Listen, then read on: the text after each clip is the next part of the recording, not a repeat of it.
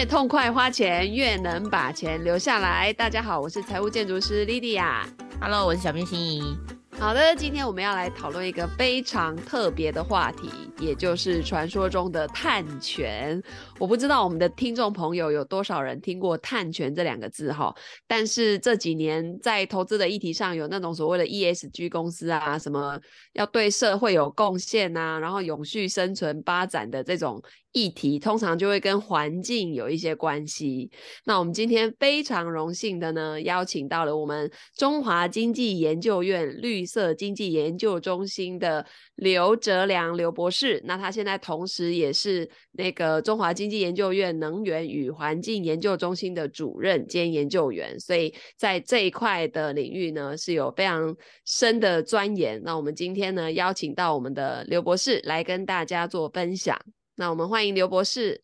好，那线上还有说关注这个频道的各位朋友，大家好，我是那个中经院刘哲亮。另外还有我们的传伦老师。Hello，大家好，我是传伦。那首先，刘博士先跟大家介绍一下什么是碳权好了，因为我想很多听众朋友可能知道这两个字，但观念还没那么清晰。OK，好，那这也是个好问题，也是我们了解这个议题需要先厘清的。其实现在我们虽然用碳权这个字哦，但是各位朋友如果有兴趣上 Google 找一下，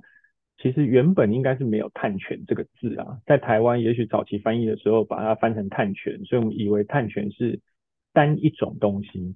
但事实上现在呃就碳权的商品内涵来讲，有在交易 trading 的这商品内涵来讲，是其实是包含两种不同内涵的碳权，那他们在国际上是用不同的名字。第一种其实叫排放许可或叫排放权，那这个背后它有个政治背景是说，比如说一个国家它如果想要管制碳排放量，它最有效的方式是直接限定这一些排放源，说你不能排超过某一个量，对吧？那一般我们用的方式是什么？就是发排放许可给你，跟你讲说我只给你一百吨的许可，那这时候你就不能排超过一百吨。那那当然，总量管制排放交易，它的形式就是，我虽然管你之外，那有的人他就减不下来，然后一百吨他真的不够怎么办？所以政府就允许你跟有剩的人去买，比如说 A 公司他只有拿了一百吨，可他今年要排两百吨啊，订单太旺了，他少二十吨怎么办？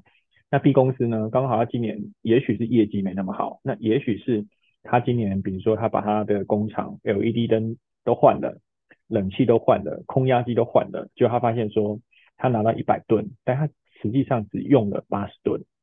那他那多的二十吨，他就可以卖给 A 公司，那这就是第一种碳权。嗯。那你注意到第一种碳权，它的重点是它是政府发给你的财产权，它是一种许可，一种允许你排放的权利，这第一种。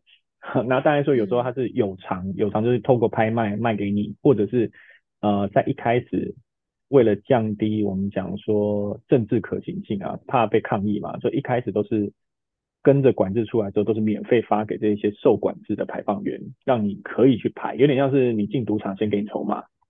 给你一些免费的筹码，对，但是这个筹码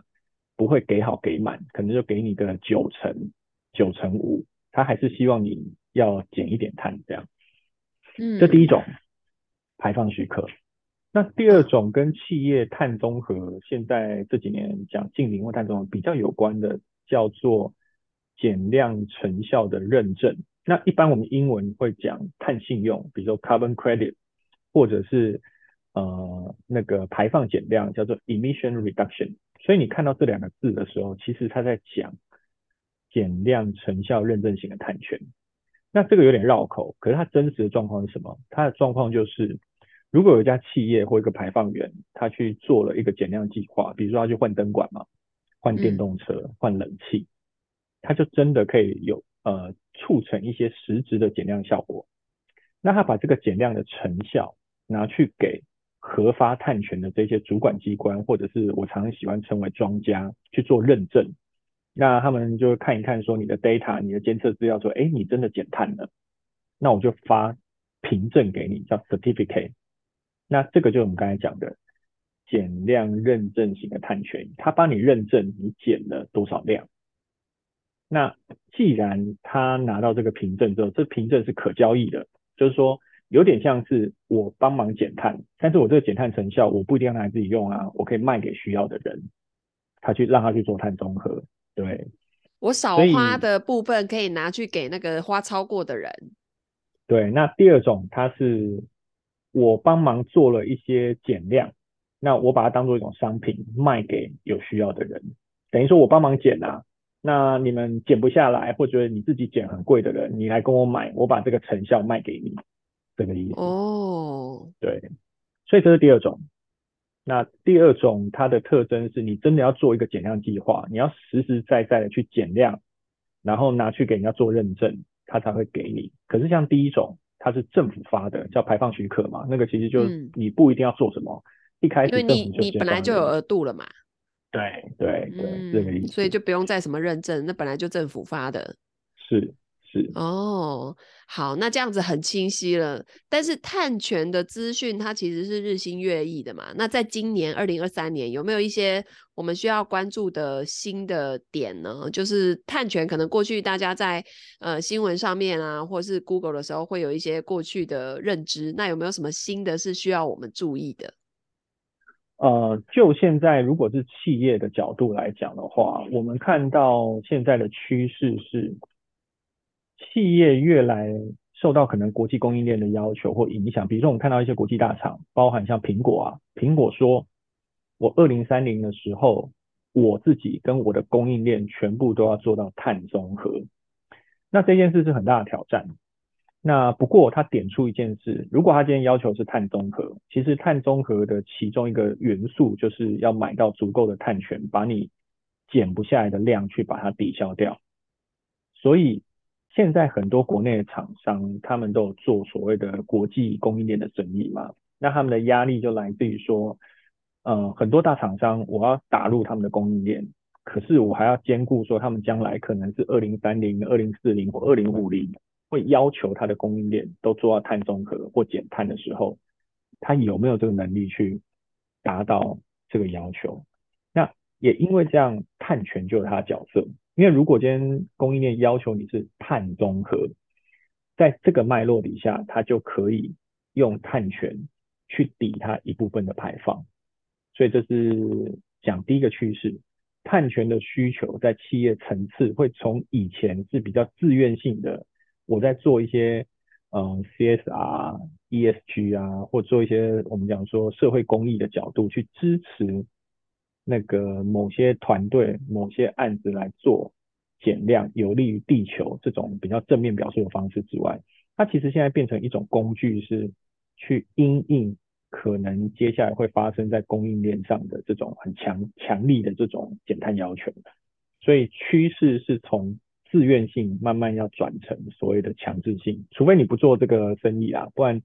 一开始会有这种减碳或者是。要去选择购买碳权来做碳中和的压力，这是一个趋势。所以这样子，企业的成本也会提高喽。这是必然啊，转型的过程一定会要付出成本，嗯、但是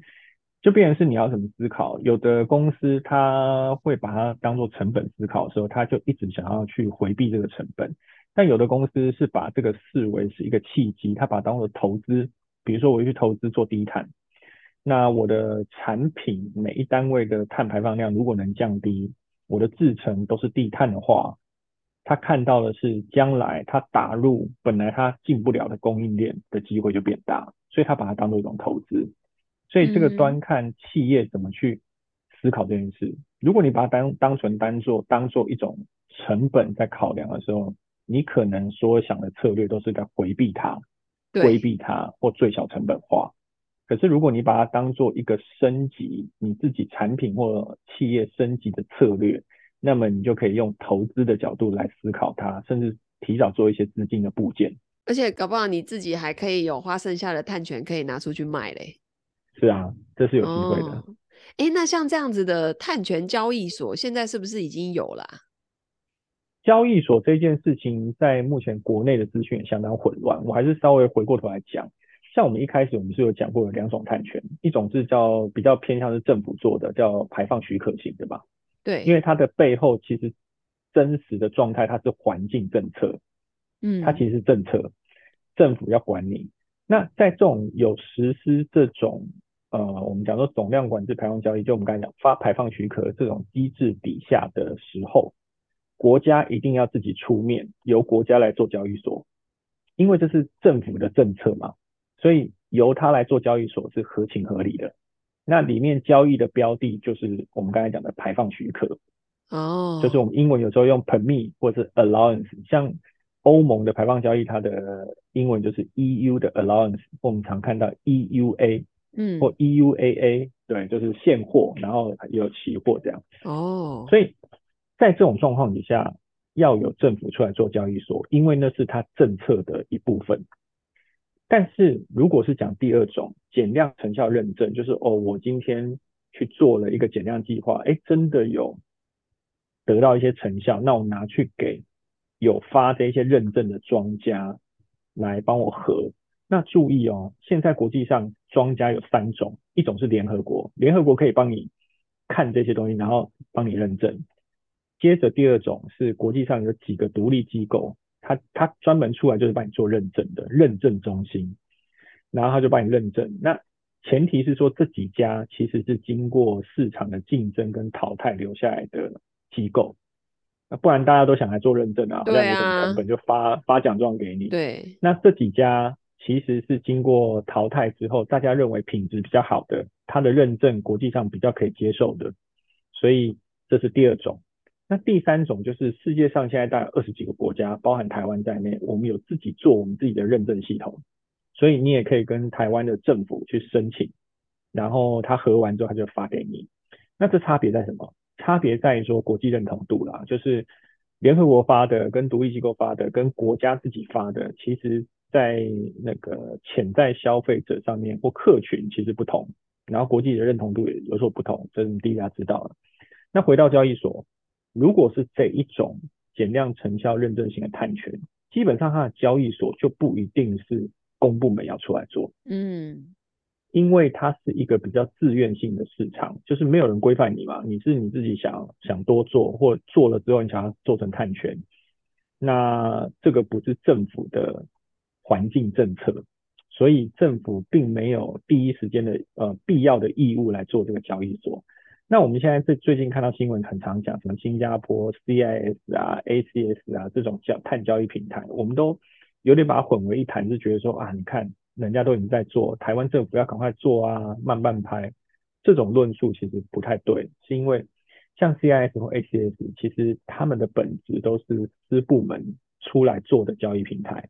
哦，那交易平台可能各位听众就很了解，其实它就是赚你手续费。对，它是一种金融服务，它就是个平台，它只是负责撮合而已。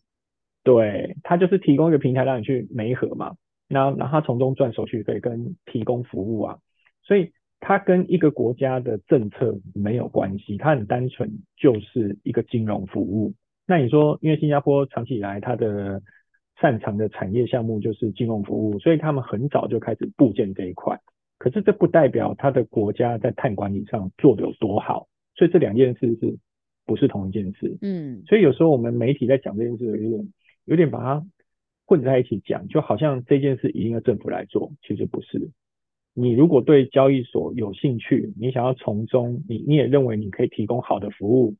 好的条件，吸引呃已经存在的碳权来你这边上架的话。你自己可以去申请啊，你可以做，你可以做一个交易所啊，然后来赚手续费啊。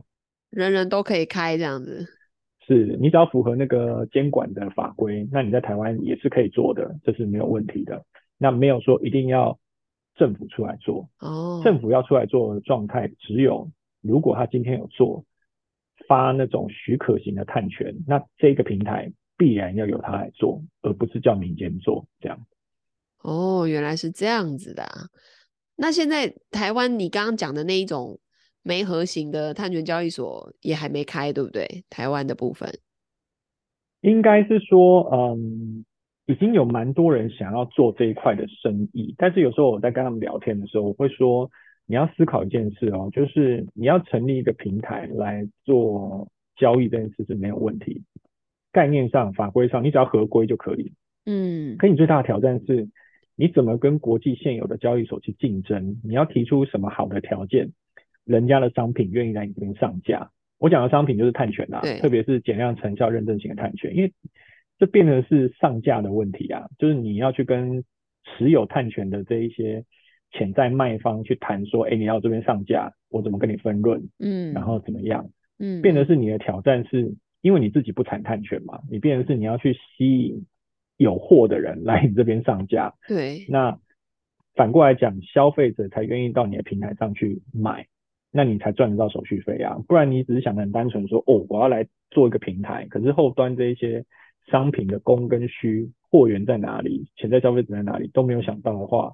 那其实要操作起来是相对比较困难的啦。嗯，对，确实，这个也是一个非常特殊的领域，也不是人人想做就能做吧，对不对？那一般的消费者来说，像我们都会知道说啊，那投资就要找这种成长性比较大的嘛。可是因为也不太了解这个产业，有一些人会有这种认知上的错误，比如说。再生能源当中，很多人会去投资太阳能的这个板子的原料，或者是能源相关的产业。那可是其实这几年储能才是营收比较稳健的。那反过来看这个碳权的话，在相关的市场里面，未来一些成长性最大的，刘博士觉得会是什么呢？这个也是个好问题啊，就是我们到底，比如说一般的投资者，我们站在投资者的角度在思考，就是说。到底在这种国际的近邻趋势、减碳要求底下，有没有什么商机？嗯，那这个商机你当然可以从很多面向切入，比如说刚才那个莉迪亚老师讲的是从产业面，我可能去挑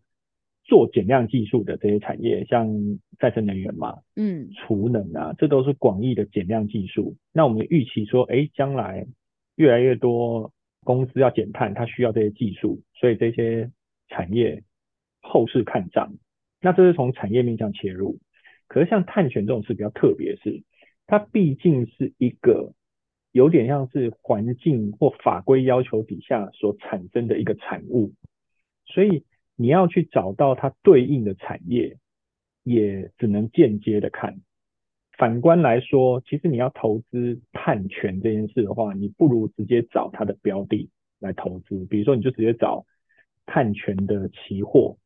然后或者是找碳权的 ETF，哦，这种东西可能对于消费者终端消费者来讲，你要投资碳嘛，那你就直接投碳，你不需要去后面找说哦，它那个跟碳权有关的产业是哪一些，你还要去分析一下，然后可能还遇到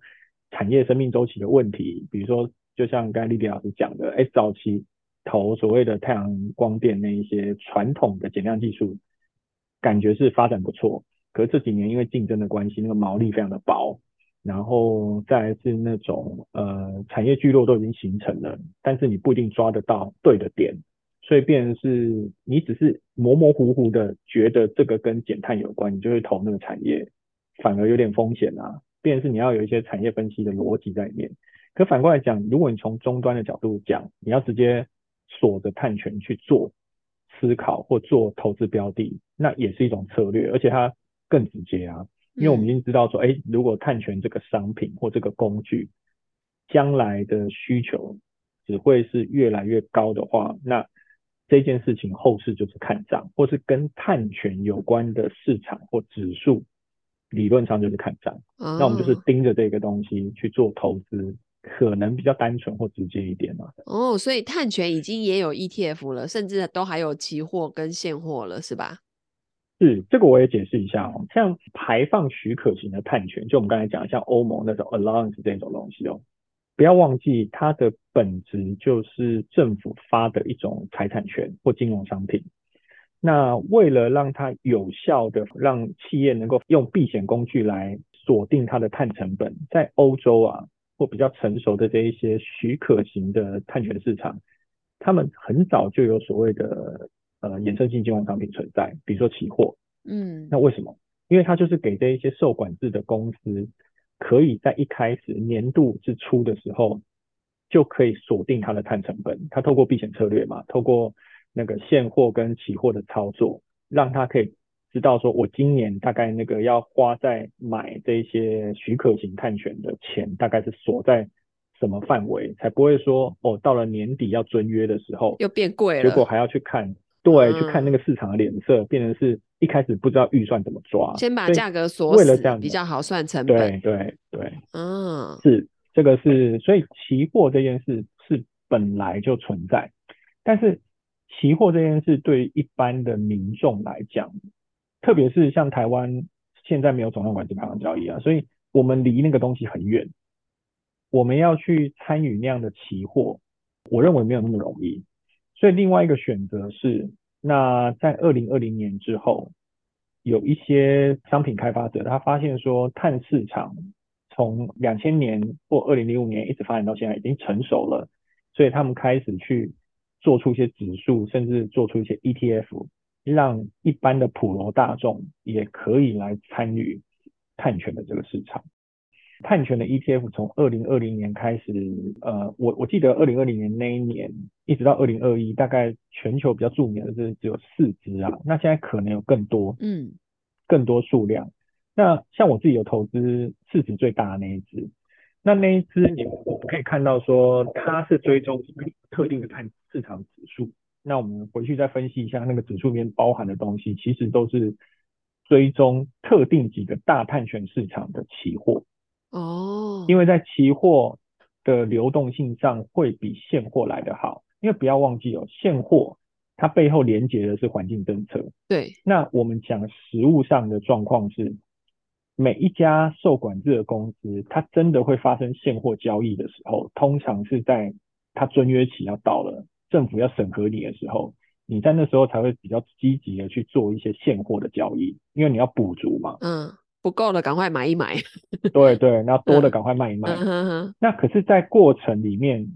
真的会持续不断有交易的，反而是我们讲说那个期货。嗯，等于说非遵约期间也会有交易的，不是现货，是期货。所以在流动性的考量上面，当然在做这种指数的时候，直接去对着期货来做。那是比较好的，因为它是流动性比较好的状况，这样。嗯，所以它这一种 ETF 的概念比较不是像我们，譬如说啊，台湾五十就是包了五十只市值前五十大的股票，它这个主要是追踪那个期货的部分是吗？ETF？对，呃，某某几个大的碳市场的那个市场的期货。哦，那它会有那种对标的 benchmark 吗？对标的 benchmark 也没有了，这个我要特别提一下，碳权这个事情蛮特别，是说这种 ETF 哦，它跟市场的连接度，像我们讲的最大的那一支 ETF，它的贝塔值就跟市场的关系度似乎我印象中是没有超过零点五。嗯，那为什么？理论上是，呃，那个我们讲说经济越好之后，生产要越多，就可能需要越多的碳权嘛，因为你你的生产多，排放就多。对，为什么？就像我们回到我们一开始的精神，这个商品是跟政府的政策是有高度相关的，所以政府政策的走向会决定这个商品的供给跟需求。换句话说，它受到政策的影响会比受到我们讲说经济条件的影响更敏感一点。那现在全世界的政府都朝向近邻的发展，特别是它追踪最大的市场是欧盟市场。欧盟现在是全球气候领导者，它已经宣示它二零五零要成为全世界第一个碳中和大陆。大陆哦，就是那个整个欧盟要净零，所以他们盯着这样的目标底下，他们的政策都是不管经济好或不好，它对于减碳的要求是一直很有企图心的。哦，那也在这种状况底下，事实上它跟市场之间的关联性，我们讲说经济条件、升息、降息这一些，其实总体经济条件不一定那么有关系。好，那传伦老师，我们请教一下，如果站在资产配置的角度，它归类既不是股票，也不是债券，那它要归类在哪呢？传伦老师，其实呃。应该是说，它还是归类在比较偏另类的这一块，就是它也不是股票，也不是债券。因为刚刚刘博士讲的很棒，就是说，其实它的跟大盘的相关性其实没有这么高。因为我刚好刚刚马上很快的查阅了一下数字，其实它跟市场的相关性系数的话，大概是零点四七。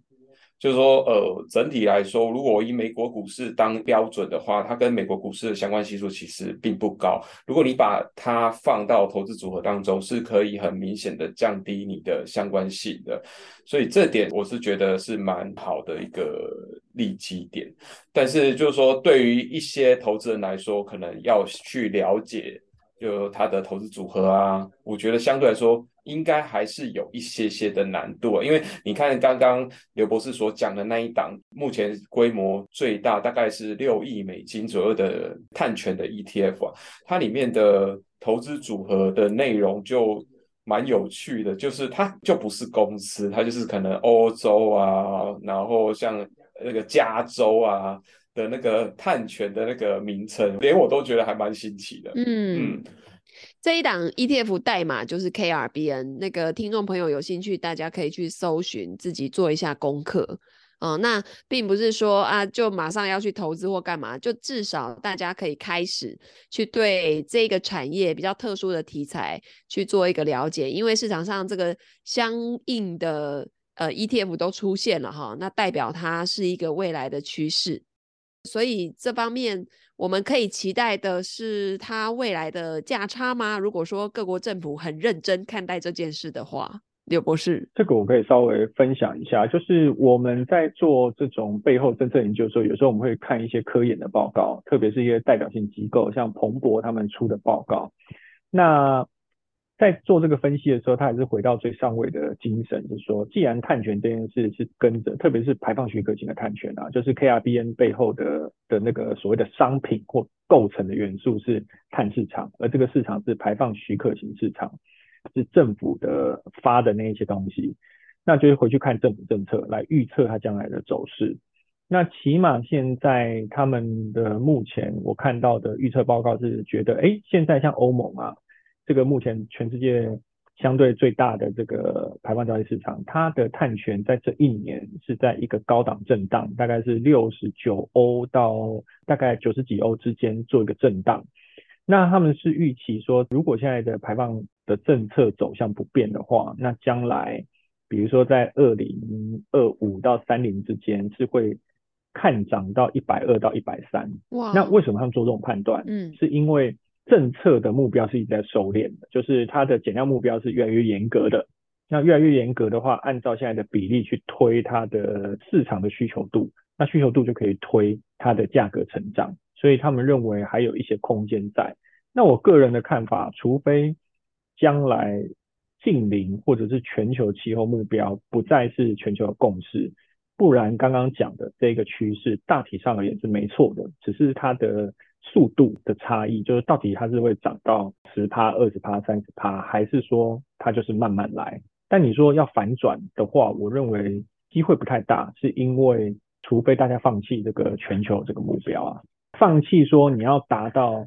那个全球现在共识说哦，世纪末升温不要超过两度 C，除非你放弃这个目标或修正这个目标，放得比较宽松，不然现在看到的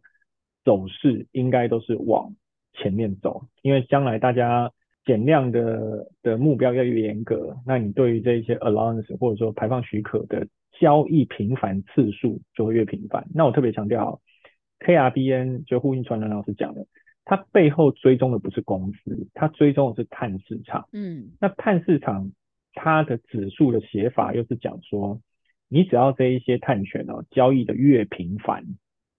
价格越高或交易量越多，整个交易的量体越大的时候，这只指数就会往上走。哦，所以他讲的是一则是碳权如果价格越来越高，这个指数是往上；第二个是这个交易越频繁的话，它也会往上。那交易越频繁或价格越高，背后是什么驱力？就是市场对它的需求越来越大。管制越来越严的时候，它的交易就越来越频繁，它的价格越来越高，那指数就会往上走。哦，那对台湾的公司啊，因为我们大部分都做外销，要接国外的订单，所以很多时候要符合他们的要求，对不对？那刚讲到近邻，这个就是把我排出去的碳跟什么我收集回来的碳要综合吗？是这个意思吗？那个刘博士可以再对近邻这个去再多做说明吗？好，净零排放这件事情，它是蛮新的概念。它最主要是因为再稍微拉远一点讲，我们在二零一五年哦，全世界有一个叫联合国气候峰会 COP，比如说 COP 啊，二零一五年呃 COP 二十一第二十一届这个全球气候峰会在巴黎开的，他们产出了一个叫巴黎协定。巴黎协定界定了全球一个共识的目标，说世纪末要把全球的平均温度的上升控制在两度 C。所以我们现在在追求的不是温度不上升，是只能控制说不要上升那么多。那二零一八年就说，哎，可是我们讲升温控制两度 C 这件事很抽象，也没有管理意涵啊。那我要怎么做才能不升温两度 C？所以二零一八年就是科学评估机构 IPCC 去做了模拟，做了几百套的那种数据模拟，最后得到一个结论说，你要在世纪中的时候，就是世纪中就是二零五零六零这中间啊，全世界的排放量要达到净零 （net zero），你才有机会在世纪末。升温不要超过两度 C，所以它背景是这样。那 Net Zero 它定义是什么？它讲的就是排出去的量跟我们减下来的量，就是比如说换灯管、换灯泡、换冷气，以及最后减不掉，要去用一些呃补给技术或移除技术把它抓下来的量要相等。等于说你的大气已经不能再容许任何新的温室气体再排进去了。你排出去跟减还有抓下来的量，在数学上要要平等，不可以增加就对了啦。对，不能再增加。对，所以 net zero 大概是这样的意思啊。那大家会透过什么样的方式去去减呢？除了你刚刚说换灯管、换冷气，然后这个多种树，还有其他的吗？这个是好问题哦。这个待会我们可以绕回说，为什么这个跟碳权有关？就是。呃，近邻这件事情在全球尺度上或在国家尺度上有它的道理，是因为我们知道啊，像我们今天去换变频冷气，我们从定频换变频冷气，我们是会省电费，省超多。我们家就是这样，这个毋庸置疑嘛，省大概一半或者是起码四成以上。可是用了变频冷气，你开冷气的时候难道没不用钱吗？还是要啊，只是用电用的比较少嘛，对不对？对。所以你会看到这个叫传统减量技术。传统减量技术的意思是我换了能效比较好的东西，换 LED 灯啊，换变频冷气啊。那这些东西不是不排碳，它只是排的少，相较于你没换之前要减下来。可是你如果从净排放的角度来讲，你只要有用电，你有开冷气就有排放啊。对。那所以在这种状况下，你怎么可能做到净零？嗯。你一定需要换一些工具或技术把。剩下排出来的东西，把它抵消掉或把它抓走，那我们才能净零嘛。所以净零的先决条件是要用了这些传统减量技术之后，还有一些剩余的叫剩余排放量。剩余排放量你要想办法用负碳技术去把它处理掉。那负碳技术包含说，比如说我们人类最熟悉的是植树造林，对，它透过光合作用可以把这些大气中的碳把它抓下来。对，我最爱的树有多功能，对对，多功能的效益，那这个才有机会把它达成净零。所以当净零这个议题慢慢谈、慢慢谈，谈到企业层次的时候，大家发现糟糕了。如果我这个企业我是一个服务型的，比如说我公司总部就在一个办公大楼，我也不可能去种树啊，我怎么在公司里面种树？那我我要净零，我怎么净？所以后来大家才慢慢在国际上来才开始思考到说，哎。即便是净零目标，在过渡时期，过渡时期就是负碳技术或负排放技术还没那么成熟的时候，我们应该可以让它用碳权，就是在公司之外去投资减量，然后把那些量拿来抵我的排放量，用这种方式来操作才具合理性或可行性啊！不然你一直要求他做禁零，就你没有任何手段可以禁零，那等于是没办法做。对啊，总不能叫员工每个假日都去种一棵树吧？哎、欸，其实即便是种树哦，这一件事情都需要非常大的土地，才有办法去把碳排放量抵消掉，所以这是很大的成本跟挑战啊。嗯、不是说种树不好，它是有多功能效应，但是光就减碳这件事情来讲，它的成本是相对高的，因为它那个土地的需要量是很大的。哇，那这真是浩大工程。不过为了地球的环境，我觉得也很有必要啦。是，那所以说在折中的这个过渡期才会有碳权的空间嘛。就回到我们讲碳权，为什么碳权它接下来预期它的需求量会比较大？因为不要忘记我们的政策背景是，如果将来国际供应链开始要求你要做它的生意，就要做到碳中和。那你在过渡时期没有办法有充分的那个负碳技术，包含说植树造林啊，包含说一些开发中的什么碳捕集跟封存的这些技术还不成熟的时候，那你怎么办？嗯、你可能就是要去购买一些碳权或投资一些碳权。我们不一定要讲购买啊，你可以投资一些团队或投资一些排放源，请他们做减量，嗯、那但是他们的成效移转给你，这个就是碳权的精神。所以它就涉及到我们刚才讲的第二种碳权，叫做减量成效认证型的碳权。所以对企业真的在因应所谓的供应链要求、转型风险的时候，其实它更需要是第二种类型的碳权，就是减量成效认证型碳权。那比较可惜的是，第二种碳权的连接到金融商品，目前是没有像我们刚才讲 KRBN 这种连接排放许可型的商品发展的这么快。因为毕竟它的市场规模还比较小，所以它目前为止，就我所知，好像它还没有所谓的 ETF 去连接这种减量认证型碳权市场，因为它市场规模真的还是相对小一点。那当然，随着现在国际上这些要求，只要这趋势不变，这一个市场的交易量体会越来越大。等到它大到够成熟的时候，我们也相信。这种减量认证型碳权的市场也会有 ETF 跑出来，但目前好像还没有。哦，我前几天在新闻上面有看到，呃，一些证照啊，就我我我刚突然就想到，我们那个很多的上班族现在开始听到说，哎，市面上有一些所谓的 ESG 永续管理师认证啊，或者什么碳排放规划师啊、管理师啊，那这样的证照。对于譬如说转换跑道有帮助吗？因为听起来这跟你刚刚讲的第二类型那个好像有一点相关，是不是？好，这个我们稍微提一下。确实，现在恰逢这两年，国际整个那个环境目标，就我们刚才讲那些背景嘛，是真的已经发酵了。它从一个本来只是什么环保爱地球，变得是你不做你就会掉订单，所以它是很实质的压力。那也因为这样，企业从之前做这件事是站在公益啊、ESG 啊、CSR 角度，转向成是公司策略部件的一部分。